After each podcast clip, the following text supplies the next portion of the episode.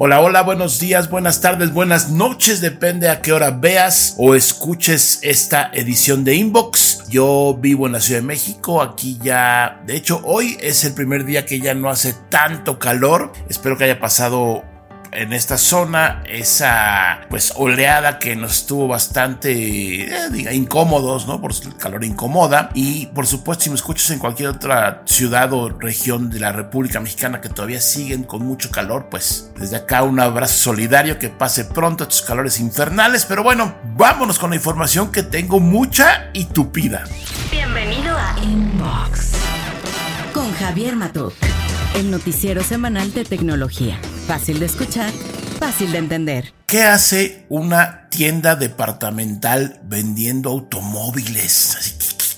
¿Qué, no? Bueno, pues mira, mira la visión de negocios. No es la primera vez que Liverpool, el puerto de Liverpool, eh, esta cadena mexicana que tiene pues una larga tradición en el país, vende coches. Hace unos años vendían, creo que el Smart cuando todavía no era de Volkswagen, eh, vendían un coche, no me puedo acordar bien, hace 15, 20 años por ahí, estaba un coche, pues, como un coche, pues, como que eso no funcionó. Pero ahora, hace unos cuantos días, ya se comunicó oficialmente toda la estrategia de Liverpool para vender autos eléctricos chinos. La marca es BYD o Build Your Dreams.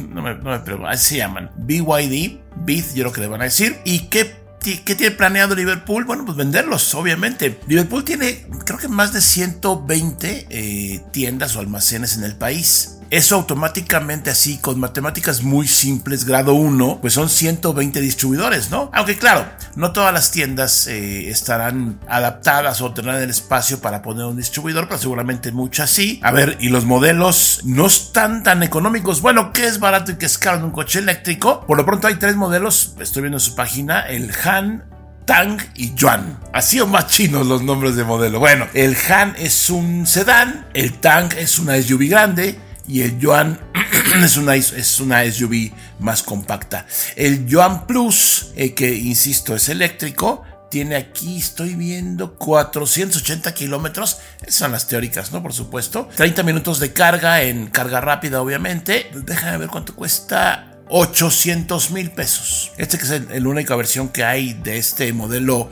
Yuan Plus. Igual por ahí has visto algunas fotos. Por dentro está muy, muy diferente. A ver, muchos coches tienen la esencia de Tesla, ¿no? Tesla fue el que se atrevió a innovar en interiores y en, toda la industria, pero bueno, algunos se parecen, tienen esta esencia porque ya le quitan casi todo. Hay una pantalla central, eh, una, una pantalla central muy grande. Si mal no recuerdo, creo que se gira, por ahí he visto un par de videos. En fin, este es el eh, Build Your Dreams o BYD o BEAT Jump Plus. Ok, ese es el coche. Aquí el asunto es que los va a vender Liverpool. Así como lo oyes. Liverpool, en este caso, inauguraron ya una concesionaria, una agencia en el Liverpool que está en el centro comercial Perisur, al sur de la Ciudad de México, donde creo que son mil metros cuadrados, o sea, ahí tienen espacio. Y bueno, ahí vas a poder, si compras uno de estos en cualquier otro Liverpool, pues seguramente vas a poder llevarlo ahí a servicio y todo. Que un coche eléctrico al servicio se limita a, pues no sé, a revisar el líquido de frenos, ¿no? Por ahí de vez en cuando, que no tienen motor de combustión, no, no usan agua para enfriarse, no usan aceites en el motor, el motor no es así. En fin, creo que el mantenimiento será mínimo Ahora, ¿por qué combina Liverpool con esto? Pues por el crédito. O sea, finalmente mucha gente tiene su crédito Liverpool, muchos. Hay más tarjetavientes de crédito Liverpool que algunos bancos eh, de México con tarjeta de crédito. Hace mucho sentido que ya que tienes una línea de crédito puedas, no sé, aventarte a comprarte uno de estos. Muy interesante cómo se está moviendo esto. Seguramente esta noticia no fue bienvenida por pues, la industria en general automotriz, fabricantes, distribuidores, porque pues ellos tienen ya este handicap de 128 almacenes una red de 128 distribuidores de un no, de un, no de un día a otro, pero bastante rápido. Por supuesto que se antoja. Mucha suerte a Liverpool, mucha suerte a BYD, eh, que vendan muchos coches. Y ojo, no son híbridos, no son este, híbridos enchufables, no son em, em, eh, nada, es un coche eléctrico 100%. Para conocer todo lo que hace Javier, visita javiermatuk.com. Y bueno, la historia de GameStop, igual te la sabes, si no te la resumo rápidamente. En 2021, GameStop, esta compañía, esta cadena grande de venta de videojuegos en, locales y también en línea, pero eh, empezó como locales, eh, básicamente en Estados Unidos, pues comenzó a perder dinero. Eh, iba en picada, la bolsa de valores tenía su acción listada muy muy abajo y todo apuntaba a una quiebra, ¿no? Así ya, inminente. ¿Qué pasa? Que algunos seguidores de GameStop se unieron en Reddit, ¿no? Esta red social que es muy reaccionaria, muy diferente a todas las demás, y lo que hicieron fue comenzar a comprar acciones. Mucha gente comenzó a comprar acciones, lo cual hizo que otros se interesaran, y esto es muy normal en el mercado de valores y en muchos mercados, en muchos tipos de, negocios. Si hay mucha venta, el precio, de, en este caso de la acción, sube. Ok, eh, GameStop incrementó su valor hasta arriba del 1000% y es, eso generó otras situaciones que no voy a meter a explicarlas porque aparte no las domino al 100%, pero hizo, hizo que algunos fondos en donde tú apuestas que va a bajar la acción y te prestan dinero para comprar, pero en lugar de bajar sube, hace que estos fondos de que se llaman los hedge funds, eh, pues perdieran dinero. Finalmente los salvaron ahí, los recuperaron los, los, los dueños de estos fondos, que son las casas de bolsa, algunos bancos, etcétera. Y bueno, ¿por qué te platico todo esto? Porque este año se estrena una película que se va a llamar o se llama Dumb Money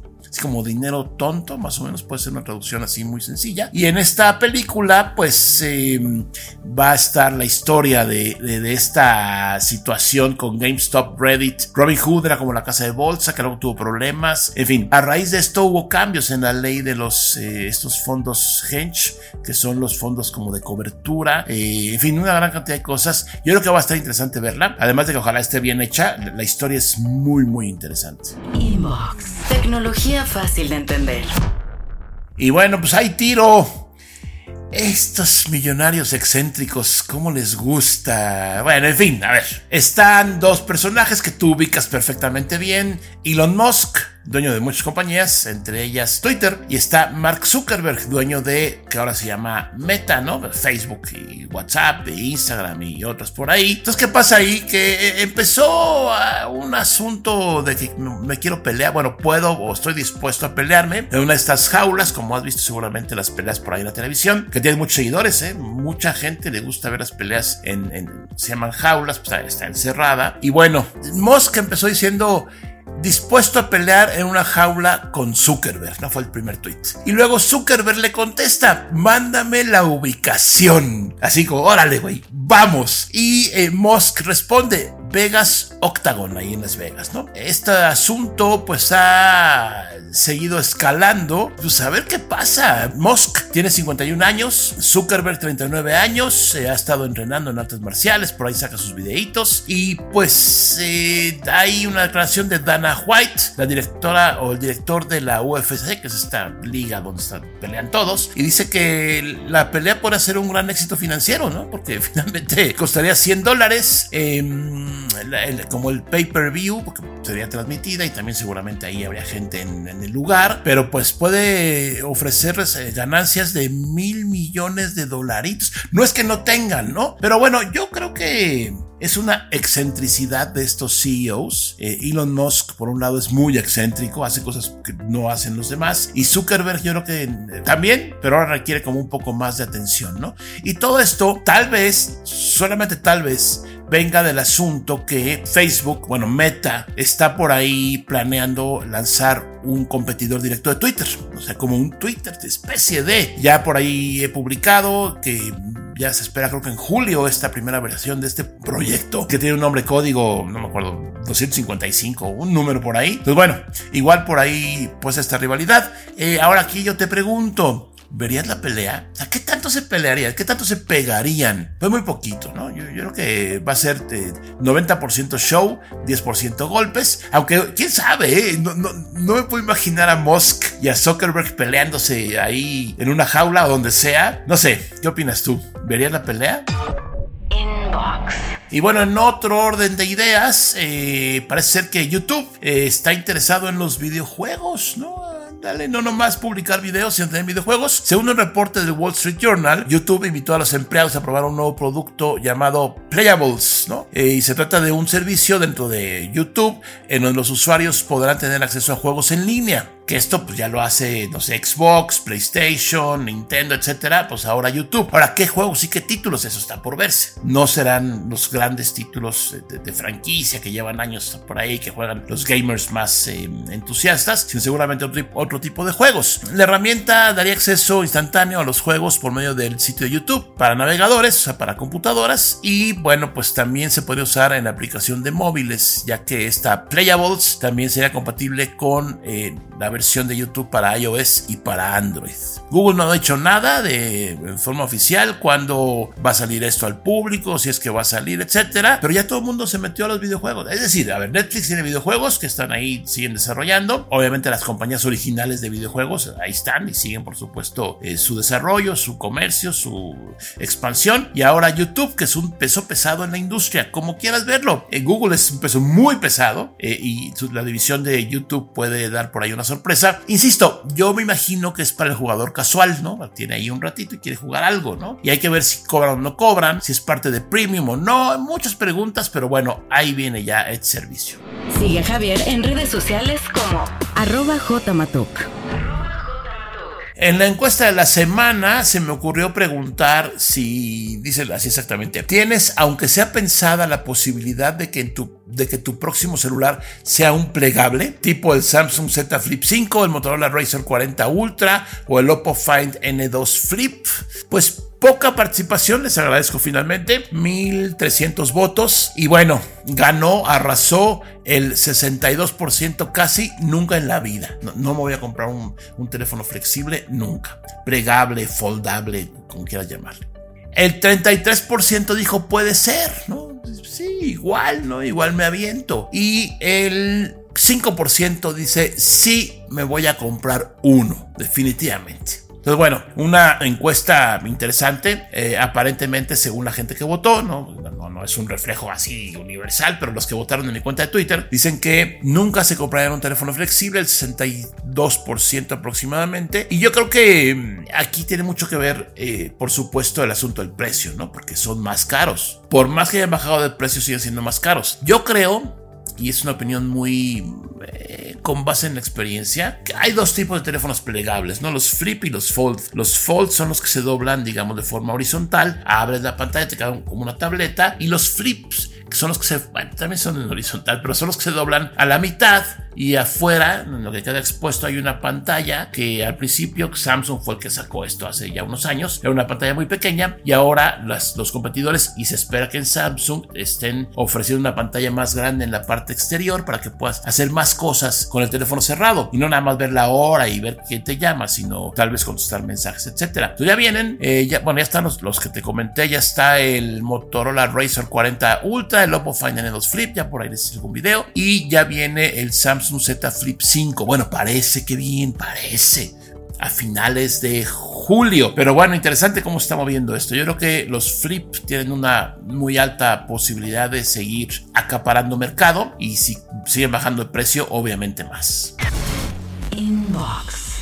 La semana pasada me invitó eh, Toyota de México al lanzamiento, a la develación del nuevo Prius. Eh, este coche híbrido por excelencia es el coche híbrido más vendido en la historia del mundo porque finalmente lo sacó hace muchos años, 97 creo por ahí. Toyota, que era un coche, a ver hay que decirlo, era feo. O sea, el coche era por fuera, ¿eh? Era así como mm, no le entendías bien. En fin, pues ya vendieron millones de esos coches, eh, esos autos, y ahora lanzan la quinta generación de este Prius, que ya, como dicen, ya le quitaron lo feo. Está bonito de vista por fuera. Pero lo interesante es por dentro, ¿no? Este motor híbrido que te va a dar, según el fabricante, eh, un rendimiento de 25, 27 kilómetros por litro, por ahí dice, creo que sí es el número oficial. Y según la gente que ha manejado híbridos y que le he preguntado, da como 18. Finalmente son muchos kilómetros por litro. Eh, hay dos versiones, la base y la premium. La base cuesta 470 mil pesos, la premium 543 mil pesos. el motor 1.8 litros. En fin, lo que, a ver, el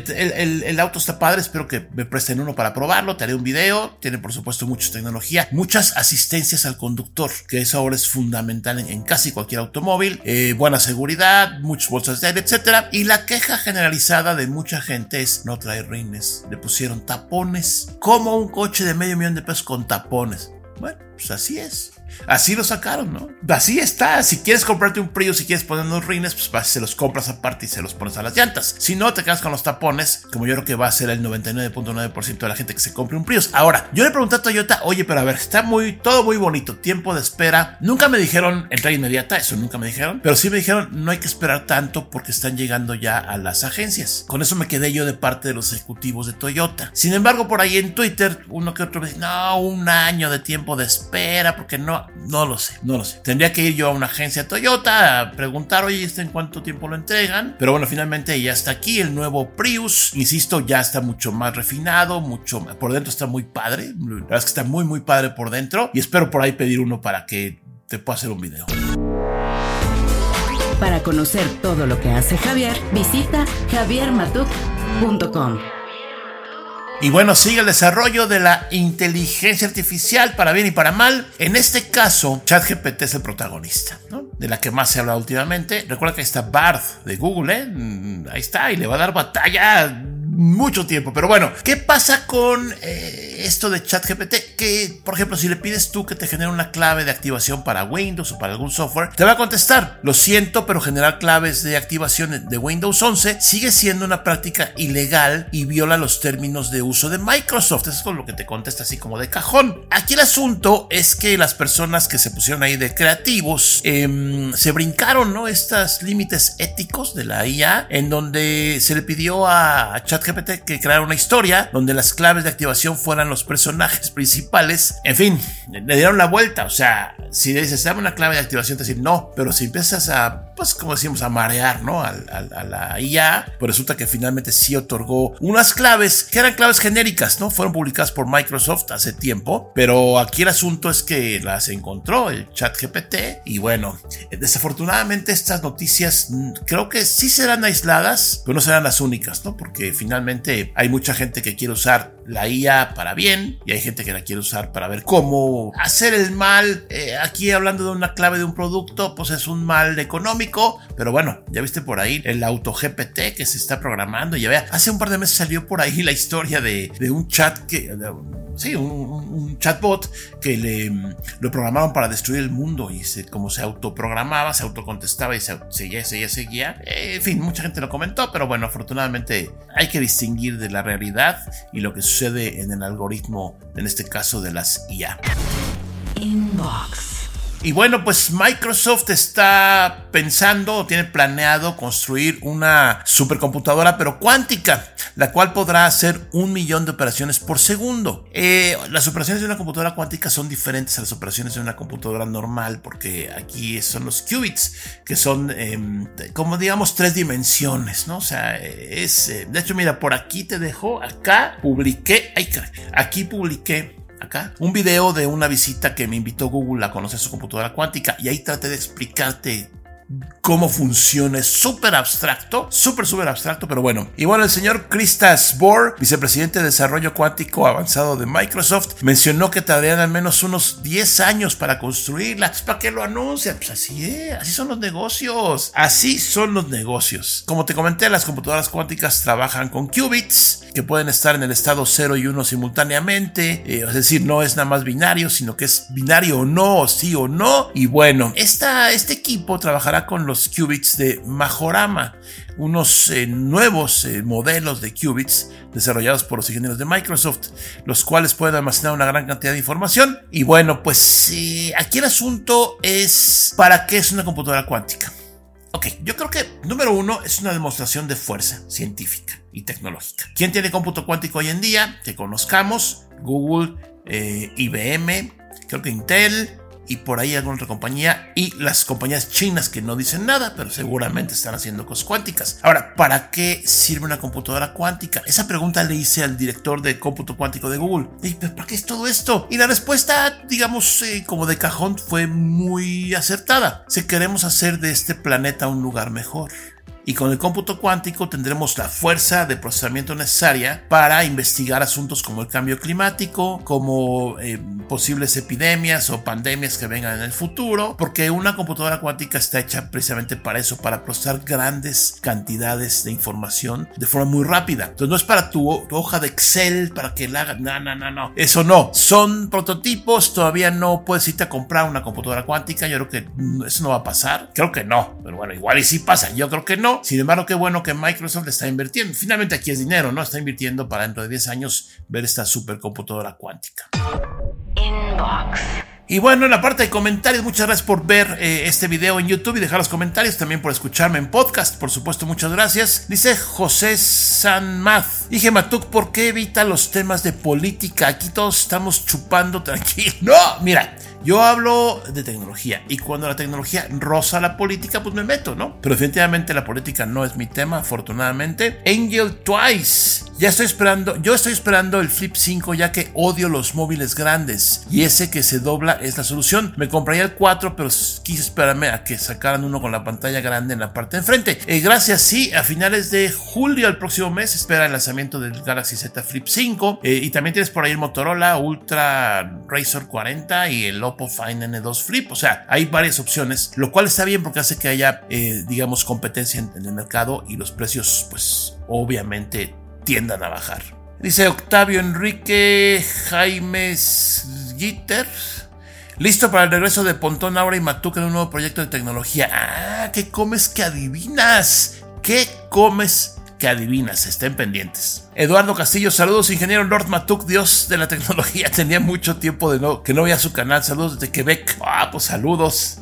Saludos a Monsieur Eduardo Castillo. Armando Romero, ya lo estamos viendo desde Corea en el Unpack de Samsung y se juntará. Eh, no, Armando, creo que no nos van a invitar a Corea, pero bueno, estaremos cubriendo por supuesto la información. Que dos de interna, ingeniero Matuk, vengan esos nuevos proyectos. Aquí tiene un fan desde Domo cuando estaban en radio. Justo el programa empezaba cuando yo salía de trabajar y me acompañaba en el regreso. El tema de Netflix interesante, sería bueno saber cuántos no cancelamos pero bajamos el paquete, ya que parte del atractivo era que tenía más pantallas de uso simultáneo y si ya no se puede ver esa ventaja ya no es, es justo eso, una ventaja. Se acaba Inbox de hoy, 26 de junio del 2023. Muchas gracias por verme en YouTube, por escucharme en podcast. Em, si no te has suscrito al canal de YouTube, te invito a suscribirte, a darle la campanita. Estoy publicando videos eh, de forma constante de productos y servicios que considero de interés. Eh, no de todos los teléfonos nuevos chinos que hay, porque creo que es un poco repetitivo eso, sino que finalmente estoy buscando algunas cosas por ahí interesantes que me encuentro o que me ofrecen para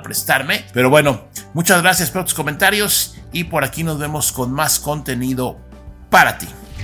Esto fue Inbox con Javier Matuk. Tecnología fácil de entender. Recuerda suscribirte en tu sistema de podcast favorito. Nos escuchamos en la siguiente edición.